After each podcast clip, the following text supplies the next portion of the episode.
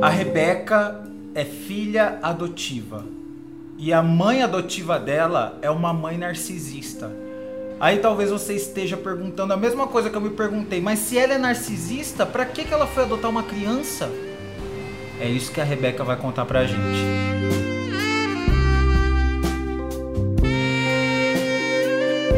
Suas primeiras lembranças com a sua mãe adotiva é já ela sendo ruim com você. É. Tá. Seu pai era um cara legal. Meu pai sempre foi muito atencioso, sempre muito presente, até onde ele podia, né? Como ele trabalhava de madrugada Uhum. e ele era conferente de uma multinacional, então dificilmente eu via ele em casa. Eu via ele mais no horário que ele tava pra jantar pra sair já. Entendi. E aí você ficava a maior parte do tempo com a sua mãe que te maltratava. Isso. O que, que ela fazia? Aí ela puxava meu cabelo, ela me beliscava, ela fazia eu comer muito mais do que uma criança poderia normalmente aguentar comer.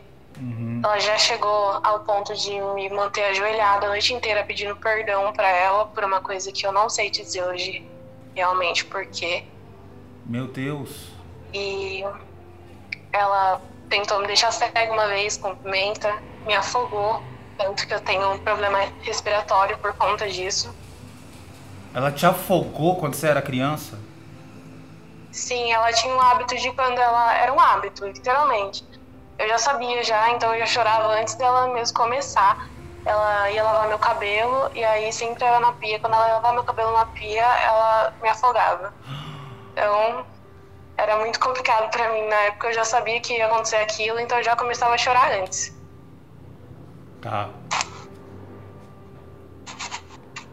Só que aí depois de um tempo, eu, você vai crescendo, né? Tal, eu comecei a questionar ela e ela nunca me dizia o porquê. Ela só me dizia que, que eu tinha sangue de barata e que sangue de barata merecia viver dessa forma.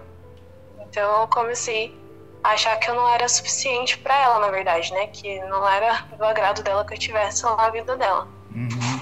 Depois de um tempo, aí gente, eu comecei a reagir, né? A tentar fugir um pouco disso, mas era uma coisa que não tinha o que fazer, porque eu não tinha coragem de falar pro meu pai, porque toda vez que eu falava pra ela que eu podia contar pra alguém, ela falava que eu ia tirar o que eu mais amo. E, consequentemente, isso é o meu pai. Então, ela falava que ela ia envenenar ele, Nossa. e ela me mostrava os remédios, ela me mostrava os venenos, né? que Em caso tinha veneno de rato. Seu pai nem desconfiava do que estava acontecendo. Não, porque meu pai, como eu te disse, ele trabalhava numa empresa muito grande. Então, assim, tinha um tempo super curto. Final de semana, normalmente, ele tinha uma chácara, um sítio, né? Então, ele não parava em casa. Tá. Ele sempre tava lá cuidando de bicho e tal. E pra ir pra escola, que é uma coisa que, que já me questionaram, né? Eu sempre ia de blusa, de blusa de manga. Podia estar o calor que fosse, eu tava de blusa de manga e de calça. Uhum. Só em datas festivas, que eram datas que normalmente eh, vinha aquele bilhetinho e tal, já pré-avisando, né, que dia que seria. Aí eu tava de roupa normal, festa fantasia, seja o que fosse. Mas fora isso, sempre assim. Tá, entendi. Então ninguém desconfiava mesmo. Você vivia completamente em segredo essa, essa tortura. Sim, ela, ela aparentava ser uma mulher completamente. Ela sempre foi muito calada, Aham. mas completamente educada, é, receptiva até certo ponto, porque em casa também a gente não podia receber visita de jeito nenhum. Eu não podia brincar com outras crianças, a minha grande parte da infância foi trancada dentro de casa mesmo. Então, aí eu comecei a, a reagir, a questionar, e ela nunca tinha uma resposta, e a resposta dela sempre era mais agressão e agressão. E aí começou a ser no nível muito mais alto, né? Porque aí era o ponto de ela puxar meu cabelo, cortar o meu cabelo. Assim, ela nunca cortava por cima, né? Ela sempre cortava por baixo, ou ela penteava o meu cabelo com muita força. E eu lembro que eu passava a mão assim por dentro do cabelo e eu sentia é, aquelas casquinhas, sabe, de machucado. Sei. Sua mãe cortava seu cabelo por pura maldade, sua mãe adotiva. Pra me castigar, porque ela dizia que eu tinha sangue de barata, só que eu nu- nunca entendi o porquê. Não tem um porquê pra te dizer. Uhum. Ela Tá. só agia dessa forma e coerente para ela. E começou a ficar mais pesado quando você começou a responder, e aí? Então, aí até que. É, eu não lembro até quando, mas a família tinha um conhecido, né? Um senhor que ele trabalhava com brinquedos de, de MDF ou madeira, ele mesmo confeccionava. E sempre que eu passava com meu pai e com a minha mãe no final de semana que a gente ia pra igreja, né? Ela foi, sempre foi muito católica. Uhum. E esse senhor falava para ela que eu era muito bonita, falava pro meu pai que quando eu crescesse ia casar comigo. E eu, criança, obviamente não entendia nada, né? Eu só ficava calada, como sempre. O meu pai dava uma risadinha, fechava a cara e ela sempre calada. Até que um dia ela resolveu descer pra, pra comprar pão e ela me levou, como de costume. E nisso que ela subiu, ela parou lá e esse senhor ele sempre oferecia uma bala, toda vez, independente de quantas vezes eu descia, eu subia o morro, ele me oferecia uma bala. E meus pais, por educação, falavam para aceitar, mas um pouco mais para frente, no terreno baldio, eu jogava fora. Uhum. Até que nesse dia ela deixou eu pegar essa bala. E eu não lembro de muita coisa para te dizer, mas ela foi embora e me deixou lá. E eu só lembro de alguns flashes da porta des descendo e sentia como se alguém tivesse passando a mão no meu corpo e pegando no meu pescoço. E de momentos depois ela voltando, me levando embora sem dizer nada. E quando a gente chegou em casa, ela virou para mim e falou assim: é, Você lembra que a refeição do seu pai sempre pode ser a última. Então eu quero você calada. E aí eu. Eu sempre vivi calada. Foi exatamente o que eu fiz. Eu mantive isso tudo comigo até os meus 13 anos. Com 11 anos ela faleceu. Ela teve múltiplos infartos fulminantes.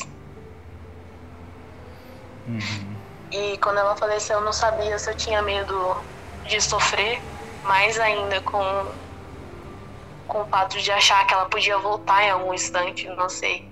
Como eu era criança, eu achava que era possível isso, dela voltar e continuar, e ser pior ainda do que já tinha sido. Uhum. E aí, depois de um tempo, meu pai conheceu, ele se casou novamente depois de um ano com a minha madrasta. E aí foi para ela que eu contei. E eu pedi para ela que ela não falasse nada para ninguém, que era uma coisa que eu precisava trabalhar comigo mesmo, que eu precisava ter coragem para falar para alguém. Mas eu nunca tive coragem de chegar pro meu pai e falar para ele, olha, foi isso que aconteceu comigo. Só que aí chegou um tempo que isso foi me sufocando, me sufocando, me sufocando, e eu tive uma depressão profunda. E o meu pai não sabia o que fazer. Ele ficava olhando para mim e falava: O que, que você tá sentindo? O que, que você tá pensando? Eu quero entender. Só que eu não podia dizer para ele. Então eu falava: É por causa de namorado, é porque alguém me deixou, não tinha explicação para ele, mas na verdade foi por ficar tanto tempo calada, por tanto tempo aguentar tudo. Uhum. E não dividir com alguém, não falar para alguém que pudesse me abraçar, e mesmo que naquele momento não tenha me protegido, mas a pessoa entendeu, sabe? Tipo, eu tô aqui. Eu não podia fazer isso com ele, porque eu ia acabar com a vida dele e eu jamais ia querer que meu pai se sentisse insuficiente para mim. E muito pelo contrário até onde ele pôde, ele sempre foi suficiente para mim, muito mais do que eu poderia pedir para qualquer pessoa. Ah, e na igreja ela era uma boa pessoa, uma boa cristã. Em todos os lugares, ela. Na igreja ela sempre me apoiava em fazer comunhão, batizado. Na escola eu sempre participava de tudo, ela sempre procurava demonstrar para as pessoas talvez que estava tudo bem. E você ficava com fama de filha ingrata quando se rebelava? Sim, sempre. Era como se eu não, não valorizasse tudo que ela fizesse por mim. Uhum. E eu. me- Eu só fazia chorar, né? Porque. O que, que eu ia falar? E você cresceu, Rebeca, sabendo que é adotada? Eu descobri no dia que minha mãe morreu. Ah, até então você tinha. é, você achava que ela era sua mãe biológica. Sim, eu achava que ela era minha mãe mesmo. E aí, no dia que ela faleceu, uma parente da família chegou pra mim. Eu tava sentada no sofá, eu me lembro até hoje. E ela chegou e falou: Você é adotada. Eu falei: O quê? Ela é, você é adotada. E eu fiquei parada, assim. E aí, quando. Uns minutos depois que começou, eu comecei a cair em si. Eu comecei a, a assimilar por que, que ela me xingava tanto, por que, que ela me maltratava tanto. Uhum. Porque eu não era, assim, eu acho que amor é independente de você ser pai adotivo ou, ou biológico. Mas eu acho que pra ela não era dessa forma. Você acha que ela tinha ciúme de Eu- você com o marido dela, seu pai? As poucas lembranças que eu tenho deles, que não são carinhosas, ela era bem rude com ele, sabe? Tipo, ele gostava de abraçar ela, de acariciar ela, assim, normal, como um casal normal. E ela sempre empurrava ele, falava que não queria, que não era pra ele chegar perto. Sim, o clima era sempre tenso dentro de casa, porque era uma coisa bem, bem robotizada mesmo, sabe? Entendi. Depois que a sua mãe narcisista adotiva morreu, você sonhou com ela? Não sei se direito seria sonho a palavra, né? Mas pesadelo, sim, muitos. Muitos e nervoso. muitos. Que tipo de pesadelo você tinha com ela? Ah, sempre uma sequência, uma, como se fosse um, um filme, né? Uma sequência do que, daquilo que eu já vivi. Então sempre era um pouco mais de, de tortura, de palavras ofensivas, ou até mesmo sonhar que ela tava deitada na cama comigo, que era o pior pra mim. Você fica triste por pensar que a sua mãe narcisista adotiva morreu e não pagou pelo que ela fez com você? Hoje não. Hoje não mais. Porque assim. Antes eu tinha muita raiva. Eu, não, eu tentava entender e são respostas que ninguém nunca vai conseguir me dar. Se ela que estava viva e fez tudo que fez e não conseguiu me dar, acho que ninguém vai conseguir, nem eu mesmo, pra mim. Uhum. Eu tentei filtrar tudo e pôr numa caixinha lá no fundo, sabe? Sei que é uma coisa que ainda tem que ser trabalhada, mas a, acarretar esse sentimento pra minha vida, pro que eu tô vivendo hoje, sem ela e sem tudo aquilo, não vai me levar a nada. Então, Você se eu perdoou me ela? debatesse com alguém, perdoei. Eu sinto que acabou, sabe? Tudo aquilo chegou num ciclo onde não tem mais o que prorrogar. E pra seguir a minha vida hoje como mulher, primeiramente, pra depois ser mãe, eu precisei perdoar ela. Demorou muito, mas eu consegui. E hoje como você De tá? certa forma, não. Eu tenho uma filha de dois anos. E é, eu posso afirmar pra você que é muito difícil você ser, ser para alguém aquilo que você não recebeu. Mas eu tive que pegar tudo isso e transformar em amor. Que eu não tive o amor da minha mãe, nem da adotiva, nem da biológica. Mas eu tive o amor do meu pai, sabe? O amor do meu pai se estende até hoje de mil formas que ele tenta demonstrar pra mim que ele tá ali. Então é isso que eu tento fazer pra minha filha. Uhum. Tento dar pra ela tudo que eu não recebi.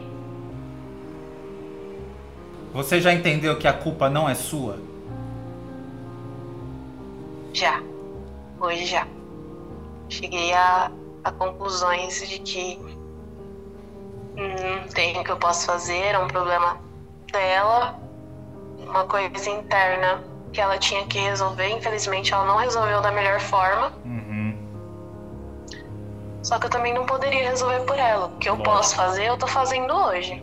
Uhum. Que é ser um exemplo pra minha filha, que é ser mãe. Disse tudo, até arrepiei aqui. Dá uma sensação gostosa desabafar, né? É muito bom, eu tava muito nervosa, confesso que eu tava pensando como é que eu vou dizer isso.